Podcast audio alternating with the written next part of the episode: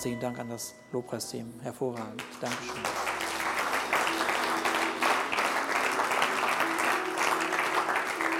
Er ist der König. Da schreibt der Paulus im Neuen Testament seinem geistlichen Sohn Timotheus, er sagt er, das Geheimnis, das Geheimnis unseres Glaubens ist einzigartig. Das Geheimnis unseres Glaubens ist einzigartig. Und dann stellt sich sofort die Frage, ja, wieso ist denn das eigentlich einzigartig? Und dann sagt er, ja, ich sage es euch, ich, ich verrate es euch, ich schreibe es nieder. Warum ist der Glaube so einzigartig? Weil, und das ist für uns so selbstverständlich, gerade zu Weihnachten, aber es bleibt einzigartig und deswegen schauen wir uns das heute mal in aller Ruhe an. Er sagt, Gott selber wurde Mensch. Haben wir uns daran gewöhnt. Einmal im Jahr erinnern wir uns daran, dass Gott Mensch wurde. Aber tatsächlich, tatsächlich ist es ein schockierendes, ein atemberaubendes Geheimnis. Und das werden wir gleich sehen. Und ein Geheimnis, und das werden wir auch noch wahrnehmen, ist was anderes als ein Rätsel. Ein Rätsel, das löst du und dann wird es langweilig. Niemand wird zweimal ein Sudoku, dasselbe Sudoku lösen. Irgendwie macht das keinen Sinn. Aber ein Geheimnis fordert einen auf, die Faszination, die dahinter verborgen ist, zu ergründen. Und je mehr man von dem Geheimnis wahrnimmt, desto mehr möchte man noch mehr davon erkennen. Möchte Hintergründe wahrnehmen. Und lass uns, bevor wir da weiter einsteigen, einmal nochmal sehen, wer Jesus wirklich ist. Kolosser 1. Der Sohn ist das Ebenbild des unsichtbaren Gottes, der Erstgeborene, der über der gesamten Schöpfung steht. Denn durch ihn wurde alles erschaffen, was im Himmel und auf der Erde ist, das Sichtbare und das Unsichtbare. Könige und Herrscher, Mächte und Gewalten, das ganze Universum wurde durch ihn geschaffen und hat in ihm das Ziel. Er war vor allem anderen da und alles besteht durch ihn, Jesus Christus. Nur mal so nebenbei falls wir vergessen haben, wer Jesus Christus wirklich ist. Falls wir ihn verniedlicht haben im Laufe der letzten drei Wochen. Ja? So, wir nehmen wahr hier, dass Jesus nicht erst in dem Leib von Maria entstanden ist. Er ist von Ewigkeit her Gottes Sohn und er ist die Ausstrahlung von Gott selber. Das fängt gut an am Sonntagmorgen, ne? Ich weiß. Und dieser Gott, ist übrigens kein alter Mann, der am Straßenrand wartet, dass irgendjemand von uns ihm hilft, vorsichtig über die Straße zu gehen. Ich sage euch eins, Gott ist nicht harmlos. Gott ist nicht harmlos. Er hält das Universum in seiner Hand.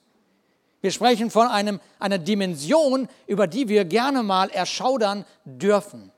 Gott kann man nicht zähmen.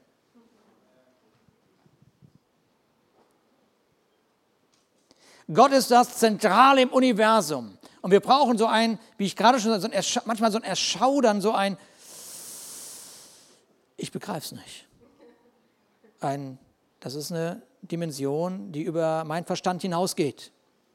Aber wir brauchen genau dieses Erschaudern, wenn wir über Jesus Christus noch staunen wollen. Gott ist ein Gott, der keinen Anfang und kein Ende hat. Das lässt sich so leicht sagen. Er hat niemand, der ihn verursacht hat, auch wenn das manche Menschen glauben. Er hat nicht angefangen zu existieren, übrigens nur erschaffene Dinge fangen irgendwann an. Aber Gott ist der Ursprung von allem. Er ist der Ursprung von allem. Alles, was du kennst, alles, was du kennst, ist irgendwann erschaffen worden. Nichts hat sein Sein aus sich selbst. Ich höre gleich auf damit. Aber ich muss das so ein bisschen mal ausbaden, so aus. Ich muss mich darin mal baden in diesen, diese Größe Gottes. Und ich möchte euch das so vor Augen malen. Übrigens, du hast dich nicht selbst gemacht. Auch wenn du heute sagst, ich brauche niemanden mehr. Du hast dich nicht selbst gemacht. Auch wenn du heute sagst, ich brauche niemand mehr, alles hat sein Sein von etwas anderem, du auch. Aber Gott, dieser Gott, von dem wir sprechen, ist der Einzige, der in sich selbst sein Sein hat.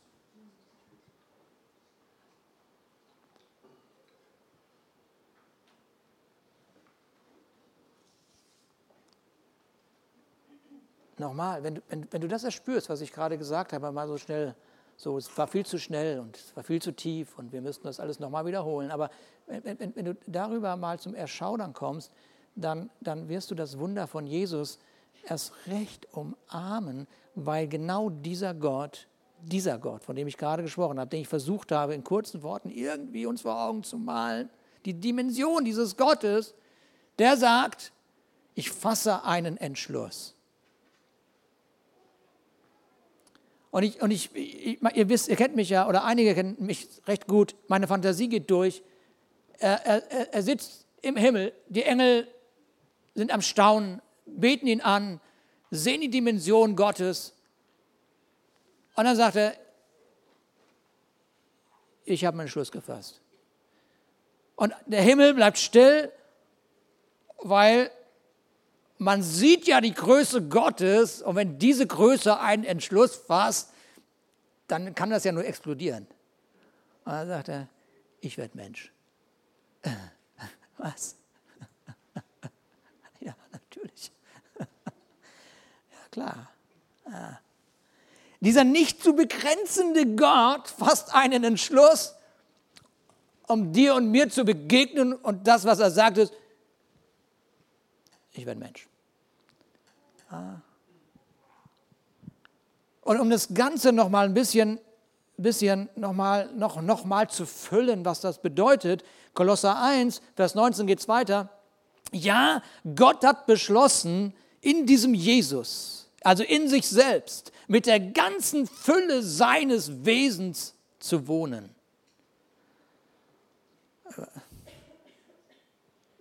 Spürt irgendjemand die Dimension, von dem wir gerade reden, irgendwie? Und dann noch was? Ach so, damit das auch noch mal klarer wird, dass die Dimension größer wird noch, falls sie jetzt noch nicht groß genug ist. Der Entschluss ist, mit meiner ganzen, ganzen, ganzen Fülle, wie ich bin, wer ich bin, was ich bin und was mich ausmacht, lebe ich in diesem Jesus, in diesem Kind, in diesem Baby mit einem Ziel. Was denn? Ich will das Universum versöhnen mit mir, mit mir Gott. Ach ja, das verstehe ich. Natürlich muss man ein Baby werden, um das Universum mit sich zu versöhnen. Klar, nicht alles zu erwarten, Gott. Ja, und du fängst vielleicht doch ein bisschen an, entweder zu zweifeln oder sagst, mal hören, was da jetzt kommt was das für einen Sinn hat irgendwie. Ja? Für mich ist das überhaupt kein Wunder. Für mich ist das, wenn ich das betrachte, wenn ich mich da hineinbegebe in diese Gedanken, ist das für mich überhaupt kein Wunder, dass die Männer und Frauen, die Jesus begleiten durften, öfter mal die Fassung verloren haben. Kommt, kommt ihr mit? Ich meine, die gesamte Fülle des Himmels in Jesus, das kann ja nicht spurlos an dir vorübergehen, wenn du mit ihm gehst. Es geht nicht. Also entweder bist du eine Trantüte oder du hast irgendwelche Tabletten genommen oder, oder ich weiß nicht, was passiert.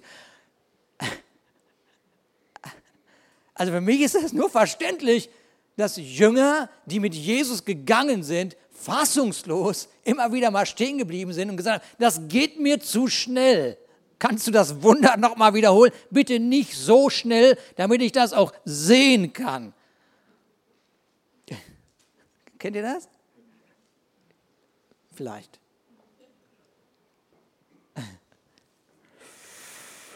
Der Mensch lebt so sehr in seinem Mangelbewusstsein, so sehr, der lebt so sehr in seinen Begrenzungen, dass man unmöglich mit einem Wunder rechnen kann.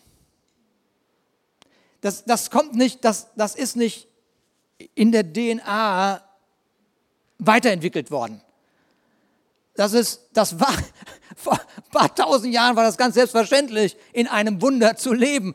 Aber es ist irgendwie verkümmert und vielleicht können das ja unsere Mediziner uns irgendwann mal erklären. an welchem Chromosom oder was auch immer das heißt, irgendwie es gescheitert ist oder so, was da verkümmert ist. Irgendwas muss verkümmert sein. Ich glaube, die Mirja, die studiert das ja. Du wirst da mal irgendwie mal einen Vortrag halten und uns zeigen, an welchem Chromosom wir drehen müssen. ich glaube, das nennt man das Glaubenschromosom oder sowas. Ne? Naja, so, wir staunen. Wir staunen. Wir staunen logischerweise, wenn wir nur ein kleines bisschen innehalten und überlegen, ähm, was da wirklich stattgefunden hat. Man lebt so sehr im Mangelbewusstsein, in seiner Begrenzung, dass man gar nicht mit einem Wunder rechnet. Deshalb sind ja Menschen mit außergewöhnlichen Talenten bewundernswert, weil sie uns aus einer Begrenzung hinausführen. Da ist irgendwie etwas, wow, ne? wenn ich das doch könnte. Wenn das Üben nur nicht wäre. nee, klar, der hat das so mitgekriegt. Ja, das stimmt. Ein paar Grundlagen hat der eine oder andere mitbekommen. Trotzdem muss er üben. Also man staunt über einen Menschen, der etwas Außergewöhnliches schafft. Aber man hat das Staunen über einen außergewöhnlichen Gott, der entschieden hat, ich werde mal Baby.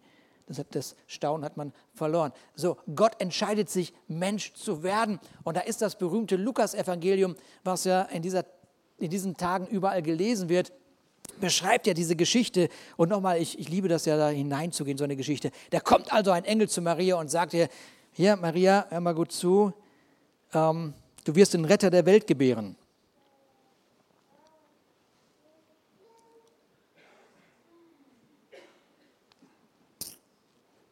Bleib mal ein bisschen stehen darin. Bleib mal, lies mal nicht weiter, bleib einfach mal ruhig. ruhig. Du wirst den Retter der Welt gebären. Du wirst schwanger. Am nächsten Morgen ist ihr übel. Ja, nee, klar. Und dann, und dann wird das echt, das Kind wird ja wirklich geboren in Bethlehem und dann klopft es an der Tür. Herein, ich will dein Kind anbeten.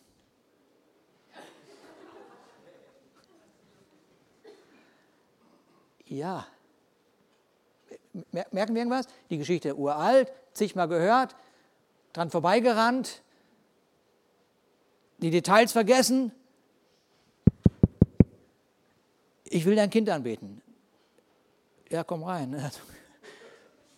Es liegt da in der Krippe, mein Kind.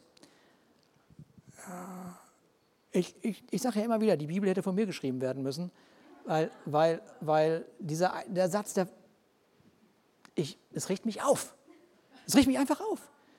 Das ist, nicht, das ist nicht in meinem Wording, weil das ist mir zu einfach.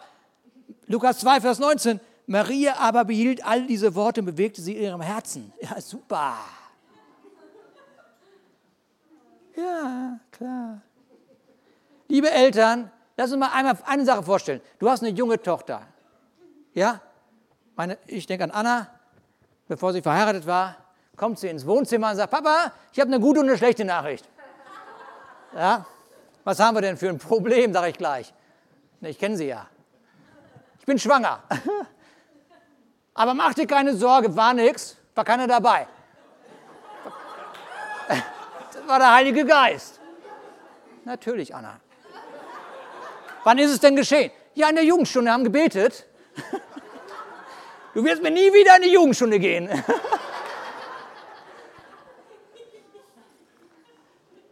Ja, ich,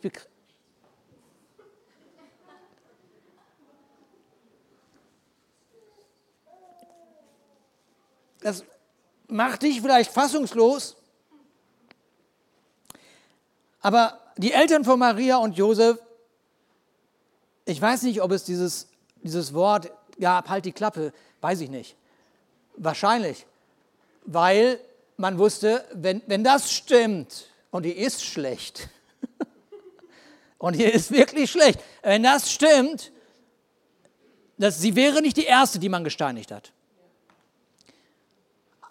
Also bleib bloß ruhig, fassungslos.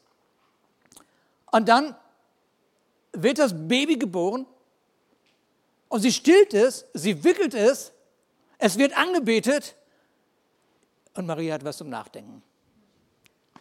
Klasse. Die Engel besingen ihn als den Heiland, aber die Wehen hatte sie gehabt. Ist so. Und jetzt lassen wir mal Folgendes. Pass auf. Sie hat was zum Nachdenken. Sie hat was zum Nachdenken, okay? Was denkt sie denn? Wenn ich ihn nicht stille, stirbt der Heiland der Welt. Chaka.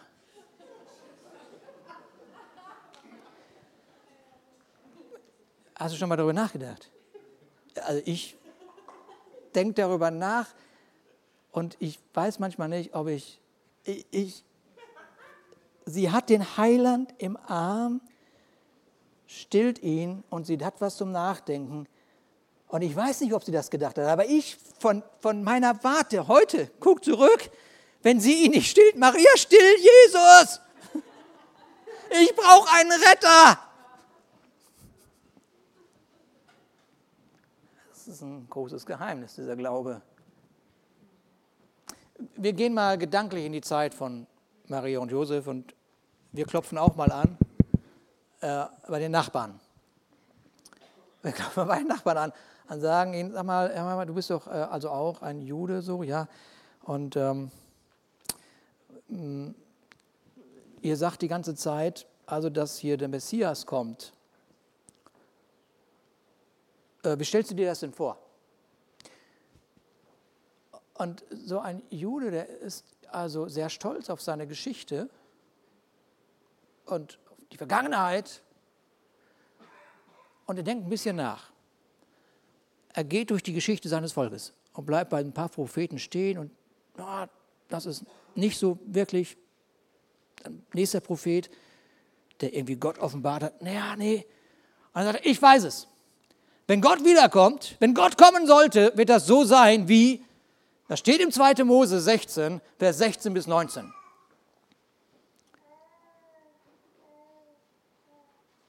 Als nun der dritte Tag kam und es Morgen ward, da erhob sich ein Donnern und Blitzen und eine dichte Wolke auf dem Berge und der Ton einer sehr starken Posaune. Das ganze Volk aber, das im Lager war, erschrak. Und Mose, der hat uns geführt. Er hat uns geführt aus dem Lager hin zu Gott. Gott entgegen. Und es trat, das Volk trat unten an den Berg und der ganze Berg Sinai rauchte. Warum eigentlich? Ja, weil der Herr auf dem Berg herabfuhr im Feuer. Ja. Und sein Rauch stieg auf wie der Rauch von einem Schmelzofen und der ganze Berg bebte sehr und der Posaunenton ward immer lauter. Kannst Gott nicht zähmen. Äh, das ist, also wenn Gott wiederkommt, wenn Gott kommen sollte als Messias, das habe ich in Erinnerung, das erzählen meine Väter. Ich weiß nicht, ob was von Jerusalem überbleibt, aber ich weiß, das wird laut. Das wird sehr laut werden. die Vorstellung, dass im Nachbarhaus, wir sind ja beim Nachbarn, dass im Nachbarhaus, dass im Nachbarhaus, wisst ihr, was ich sagen möchte? Dass im Nachbarhaus ein Baby ist. Und dass die Eltern behaupten, das ist der Messias dieser Welt, ist absolut unvorstellbar. Es gibt keinen harmlosen Gott. Und entsprechend war Israel komplett unvorbereitet, völlig unvorbereitet, absolut unvorbereitet. Und bis heute wird das größte Geheimnis des Universums belächelt. Kann nicht sein. Das ist also Jesus hätte als Erwachsener auftauchen können, wie in den einen oder anderen Religionen. Er ist plötzlich ein Wanderer da, so und er gesellt sich eine Zeit lang zu den Menschen, tut gute Dinge oder weniger gute Dinge, hätte er machen können. Aber Gott hat einen Entschluss gefasst und ihn durchgeführt. Da liegt der, hört mir gut zu, hört mir richtig gut zu, dieser unbegrenzbare Gott, unbegrenzbar, in einer Krippe und kann nicht einmal aufstehen.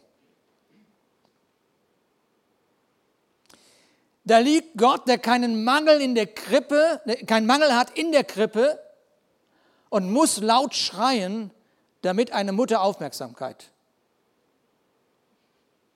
aufmerksam wird. Der das All in Bewegung hält und durch sein machtvolles Wort trägt, braucht Hände von Menschen, um getragen zu werden. Und das drückt der Hebräerbrief Kapitel 1, Vers 1 bis 3 aus, was da eigentlich auch irgendwie dieses Unfassbare, dieses Große, dieses Geheimnisvolle, dieses Wunder, dieses nicht zu begreifende, dieses, ich kann es nicht besser ausdrücken. Viele Male heißt es dort und auf verschiedene Weise sprach Gott in der Vergangenheit durch die Propheten zu unseren Vorfahren. Jetzt aber am Ende der Zeit hat er durch seinen eigenen Sohn zu uns gesprochen. Der Sohn ist der von Gott bestimmte Erbe aller Dinge. Durch ihn hat Gott die ganze Welt erschaffen. Er ist das vollkommene Abbild von Gottes Herrlichkeit, der unverfälschte Ausdruck seines Wesens. Durch die Kraft seines Wortes trägt er das ganze Universum. Ich, ich, ich spüre, wie mein Verstand gesprengt wird. Und nochmal, Maria aber behielt all diese Worte und bewegte sie in ihrem Herzen. Äh, Jörg, gib mir doch mal zwei Stühle hier hoch. Gib mir doch mal zwei Stühle. Ich muss mich mal kurz hinsetzen, weil das nicht, weil mir übel ist, sondern weil das wäre noch was. Aber Axel, du bist ja da, du würdest mir ja helfen. Du würdest mir ja helfen, ne, Axel? Du entbindest mich. Okay. Okay. Äh, Maria, Maria, ich würde dir gerne ein paar Fragen stellen.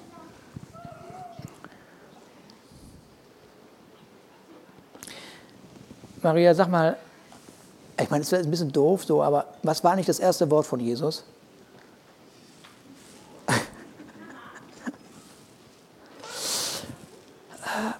Sag mal, Maria, äh, hast du dich seinetwegen heiliger gefühlt?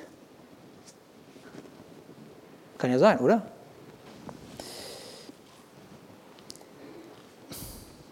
Vielleicht unwichtig, aber wenn ich so Jesus kennenlernen möchte, was hat er denn gerne gegessen? Jetzt sag nicht Fisch und Brot.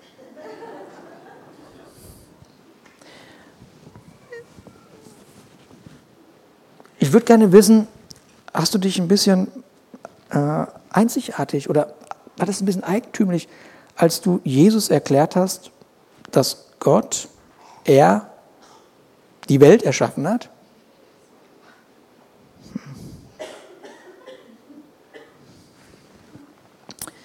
Ja. Jetzt mal eine Frage, die wir wissen ja, was Jesus gemacht hat, so später, Maria, 30 Jahre später. Deswegen würde mich mal interessieren, als er so Kind war, hat sich eigentlich sein Verhalten irgendwie verändert, wenn er ein Lamm zur Schlachtbank gesehen hat, wie es dahin geführt worden ist? Ähm, vielleicht gar nicht so, aber wie hat er eigentlich reagiert, wenn man über den Teufel gesprochen hat? Also hatte er auch mal so einen abwesenden Blick, so als Baby, als hörte er etwas, was du nicht hörst? War er eigentlich auch mal verängstigt? Ich meine, einmal nur?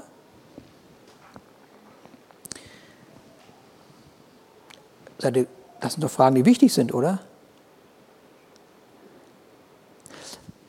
Wer war denn sein bester Freund? Jetzt nochmal zum Schluss eine Frage.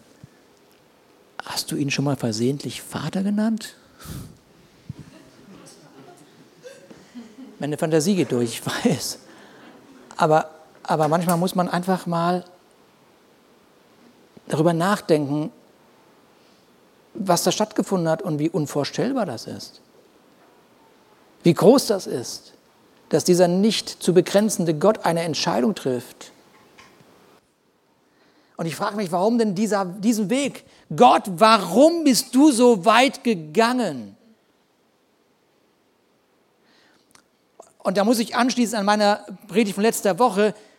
Er möchte, dass du weißt, dass er dir ganz nahe ist. Er versteht dich, weil er selbst erlebt hat, was du durchgemacht hast. Und deswegen heißt es nach Hebräer 4, er gehört nicht zu denen, die unsere Schwäche nicht verstehen und zu keinem Mitleiden fähig sind. Jesus musste mit, demselben, mit denselben Versuchungen kämpfen wie wir, doch im Gegensatz zu uns hat er nie gesündigt, er tritt für uns ein. Daher dürfen wir mit Zuversicht und ohne Angst zu Gott kommen. Er wird uns seine Barmherzigkeit und Gnade zuwenden, wenn wir seine Hilfe brauchen. Und dann ist Jesus mitten im Leben und diese Geschichten faszinieren mich immer wieder. Das ist alles faszinierend, das ist alles Geheimnis, das ist alles großartig und es erschließt sich mir mehr und mehr, je tiefer ich dort hineinsteige. Und es ist so, Jesus ist plötzlich da, er ist dort und er weint um einen Freund, der gerade gestorben ist. Und dann ist Jesus da, der, dann, der zeigt seine eine Entschlossenheit und keine Hölle kann ihn stoppen, eine Entschlossenheit, die sagt, ich werde diesen Mann vom Teufel befreien. Und da ist Jesus, der den Zwängen von Menschen begegnet und sie freisetzt.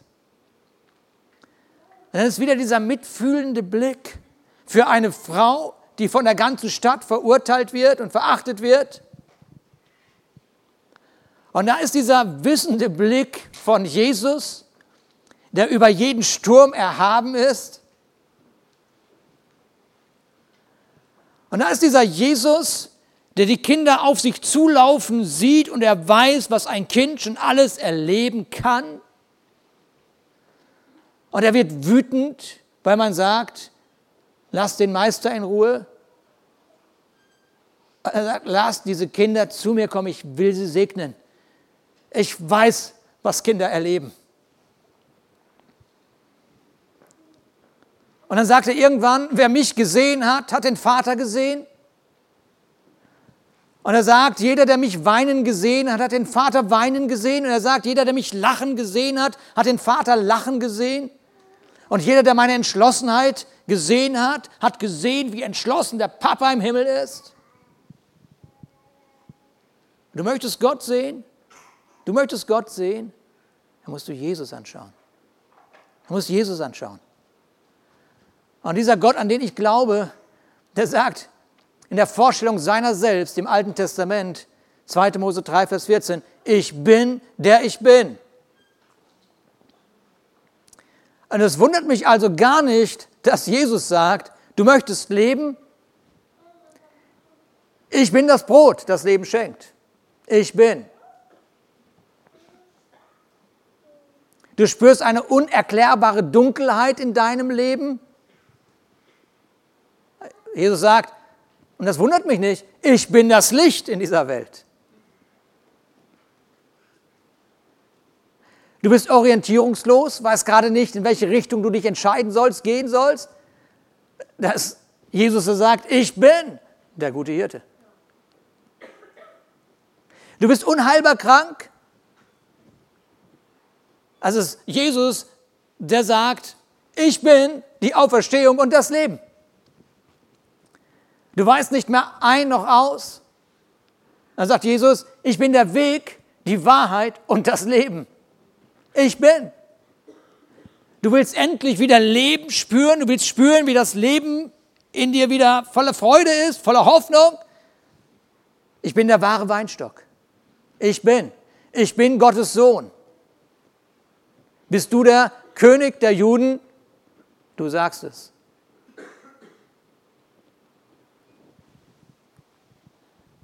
Als sie ihn 30 Jahre später in der Nacht, als er verraten wurde, fragten, ob er es sei, den sie suchen. Er sagte zwei Worte. Ich bin. Ich bin. Und wenn wir in unserer Vorstellung eine Fantasie haben, die da lautet, und sie knieten nieder, ist das religiös und falsch. Er sagt, ich bin und alle fielen um. Die Dimension des Himmels ist in dem ich bin zum Ausdruck gebracht worden. Sie fielen um. Sie sahen die Demonstration der Kraft des Himmels. Niemand hätte ihn wegführen können. Wenn ich will, sagt er, schickt der Vater zwölf Legionen Engel. Wenn ich will. Aber ich gebe mein Leben. Und deshalb ließ er sich, nachdem sie sich alle wieder berappelt haben, ihre Rüstung geordnet haben, wie lächerlich. Wie einfach lächerlich. Er hat okay, ihr könnt mich jetzt abführen. Ihr könnt mich jetzt abführen.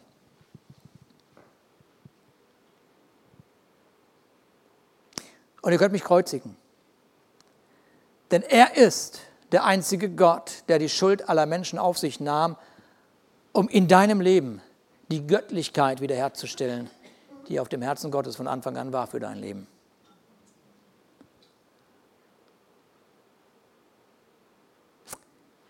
ähm, es ist vielleicht nicht alltagsrelevant heute, aber es ist vielleicht eine Einladung zum Staunen über deinen Glauben, über die Dimension, über dessen, was in Gott ist und wozu er in der Lage ist und warum er es getan hat. Also innehalten und sagen, okay, warte mal, meine Güte, Herr, ich kann nur staunen, ich kann nur staunen. Ich habe einen Retter im Himmel wegen Bethlehem. Dieser, dieses Kind in der Krippe wurde zum König am Kreuz. Das haben wir vorhin hier gesungen. Und weil das so ist, er wurde zum König am Kreuz, gibt es für mein Leben kein Verdammnis, keine Verdammnis, sondern nur noch Gnade. Er hat nicht gesagt zu mir, ach Ruben, hör mal, wenn du reinkommen willst, wasch dich rein. Er hat gesagt, komm zu mir, ich wasch dich. Das ist sein Herz. Es ist nicht mein verzweifeltes Festhalten an Gott. Es ist, dass er mich festhält, egal was ich mache. Seine Gegenwart ist tatsächlich Leben in meinem Leben. Und deswegen, ja, das ist ein schöner Brauch. Geschenke zu Weihnachten, ein Erinnern, ein Familien, ein alles gut. Alles gut. Aber seine ständige Gegenwart, das nenne ich lebensverändernd. Das ist eine Veränderung, die mit keinem Geschenk dieser Welt zu toppen ist.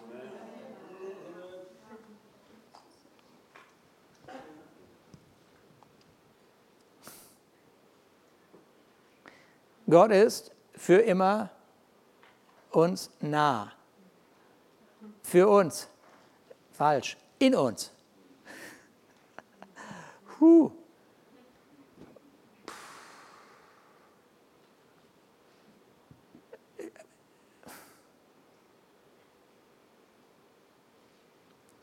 Er ist in uns. Gott ist in uns.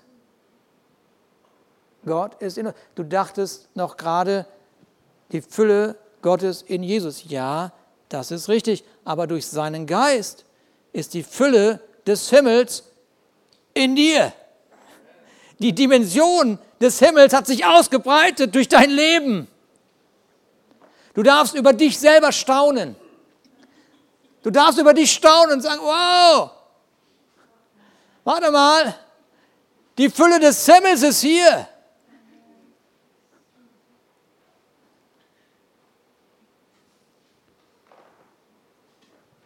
Wir vergessen das schon mal, aber Gott nicht. So, wir, wir haben so einen ganz festen Platz in seinem Herzen. Wir haben einen ganz festen Platz in seinen Gedanken. Wir haben einen ganz festen Platz in seinen Plänen und dann sagt er sich, okay, ich werde mir mal selber einen Namen geben, damit die das nicht vergessen. Welchen Namen gebe ich mir denn mal? Ich liebe Gott. Wisst ihr was? Ich nenne mich einfach Immanuel. Gott mit uns. Solltest du das vergessen, nenn dich doch einfach mal Immanuel. Ja, Gott mit dir, Gott mit mir, Gott mit mir, Gott mit uns. Gott hat uns erschaffen, Gott hat uns erschaffen, Gott denkt nicht nur an uns, er hat uns nicht nur erschaffen, Gott ist nicht irgendwo über uns irgendwie, sondern Gott mit uns. Gott ist da, wo wir sind. Wow, Gott ist gerade hier bei so vielen bei so vielen Menschen mit ihm kann ja nur die Herrlichkeit des Himmels hier sein. Amen. Es ist irgendwie Hoffnung in der Luft. Irgendwie so ein bisschen Hoffnung, ein bisschen. Ein bisschen, bisschen Hoffnung. Lass uns mal Gott für die Hoffnung in uns einen Applaus geben. Gott in uns. Oh, Gott in uns.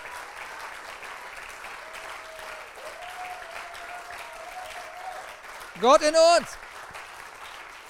Ich staune, ich staune über diesen Gott. Es erschaudert mich. Ich, es erschaudert mich. Es, es, dieser Gott, dieser unbegrenzbare Gott, die Fülle des Himmels in mir. Ich denke, oh. oh Jesus, dass wir das so irgendwie begreifen. Oder dass wir das Geheimnis nicht als so ein Rätsel nehmen, das haben wir gelöst, Gott ist Mensch geworden, fertig, Thema durch. Nein, das ist ein Geheimnis, das ist ein Geheimnis. Je mehr ich mich hineinbegebe, desto größer wird dieses Wunder für mein Leben, weil ich, weil ich mit allen Möglichkeiten des Himmels erfüllt bin. Ist irgendjemand noch ein Opfer hier? Nein. Ist irgendjemand ein Sieger hier? Ja, Amen. Halleluja. Es wäre ja noch schöner, wenn du als Christ, für den Jesus alles gegeben hast, ein Opfer bleibst.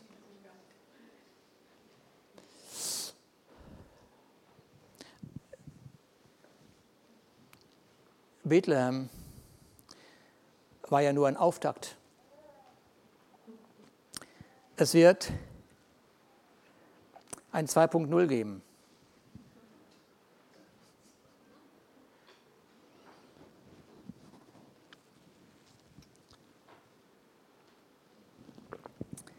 dieser Gott, der auf dem Thron saß und gesagt hat, ich fasse einen Entschluss, ich werde Baby.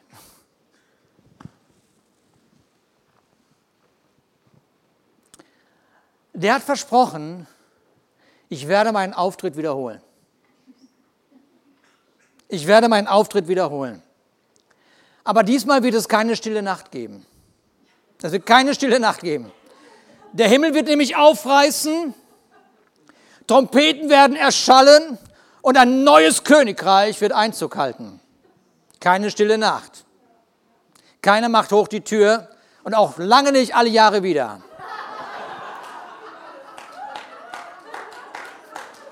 Nein.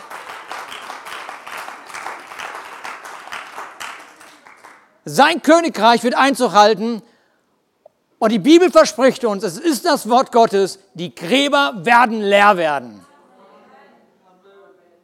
Der Tod wird keine Macht mehr haben. Und er wird dich und mich in den Arm nehmen und er wird unsere Tränen abwischen. Und er wird sagen, weg mit dir Schmerz. Und er wird sagen, weg mit dir Krankheit. Und er wird sagen, weg mit dir Rollstuhl. Und er wird sagen, weg mit dir Krebs. Und er wird sagen, Schluss mit Angstschreie. Und er wird sagen, Schluss mit Albträume, Schluss mit Traumata. Und er wird aufstehen und dem Tod sagen, Tod stirb. Ja, das ist die Dimension des Königs. Und er wird sagen, Leben, Leben tritt die Herrschaft an. Das ist die Dimension, zu der Gott fest entschlossen ist. Und es ist sehr gut, es ist sehr gut, wenn du Jesus erwartest. Das ist sehr gut. Seht, eigentlich wollte ich was ganz anderes predigen heute. Aber irgendwie war das plötzlich da gestern und vorgestern und wir, wir schauen unser Leben an, ich schaue auch mein Leben an und habe da immer wieder auch mit Carmen in letzter Zeit darüber gesprochen. Also es ist schon auch so ein bisschen wie so ein Wirbelsturm. So, ja. Passieren Dinge, die habe ich nicht im Griff, das passiert einfach. Äh, und manche von uns, die haben ein Seil vergessen. Die haben einfach ein Seil vergessen. Und jetzt sage ich, deshalb, weil es so eine schöne Geschichte gibt, oder, so, oder nicht schöne Geschichte, sondern es gibt eine Beschreibung von Farmern und Bauern so im mittleren Westen der USA, wenn die wussten, Schneesturm naht, dann haben sie ein Seil zwischen Scheune und Wohnhaus gespannt, falls, falls sie raus mussten, dass sie sich an dem Seil entlang angeln konnten, weil man wegen des Schneesturms Kanaan vor Augen sehen konnte, weil einige von ihnen waren erfroren. Man hatte irgendwie gedacht, okay, das sollte uns nicht passieren. Deswegen haben sie ein Seil gespannt ja, sie wussten, dieses Seil gibt mir den Rückweg, ermöglicht mir den Rückweg. Die Beschäftigung lässt uns echt wichtig erscheinen. Aber tatsächlich ist sie eigentlich eine Sucht geworden.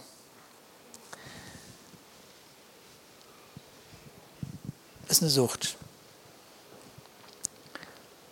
hat nichts damit zu tun, ähm, was der Vater so über dein Leben denkt.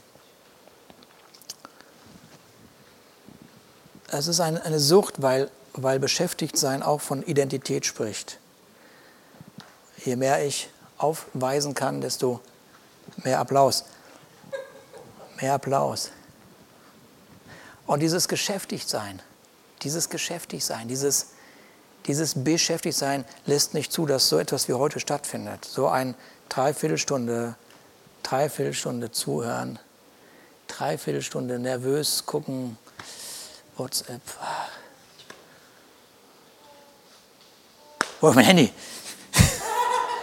Wo ist es? Es lässt nicht zu, es lässt nicht zu, ganz ruhig, die Dimension des größten Königs zu inhalieren. Aber das ist notwendig, weil das ist ein Seil. Ein Seil zum Festhalten. Weil auf der anderen Seite von, Seil, von dem Seil ist Jesus Christus selber. Und du denkst, du hangelst dich dran, aber er zieht die ganze Zeit. sich nur festgehalten. Gott bietet dir ein solches Seil an, weil er überzeugt ist von seiner Dimension in dir. Und darum könnte dieses Weihnachten das beste Weihnacht, die beste Weihnacht werden in deinem Leben du einmal zur Ruhe kommst und einmal die Dimension Gottes inhalierst und zu einem Ja und ein Ja formulierst. Ich will, ich will diesen König anbeten. Ich will, ich eintauchen in diese Dimension. Ich will da hineintauchen. Ich will ihn sehen. Ich will ihn umarmen und ich will immer mehr entdecken und ich will staunen und ich will mein Leben lang staunen und ich will in alle Ewigkeit staunen weil ich will keinen harmlosen Gott. Ich will keinen harmlosen Gott. Lass uns zusammen aufstehen.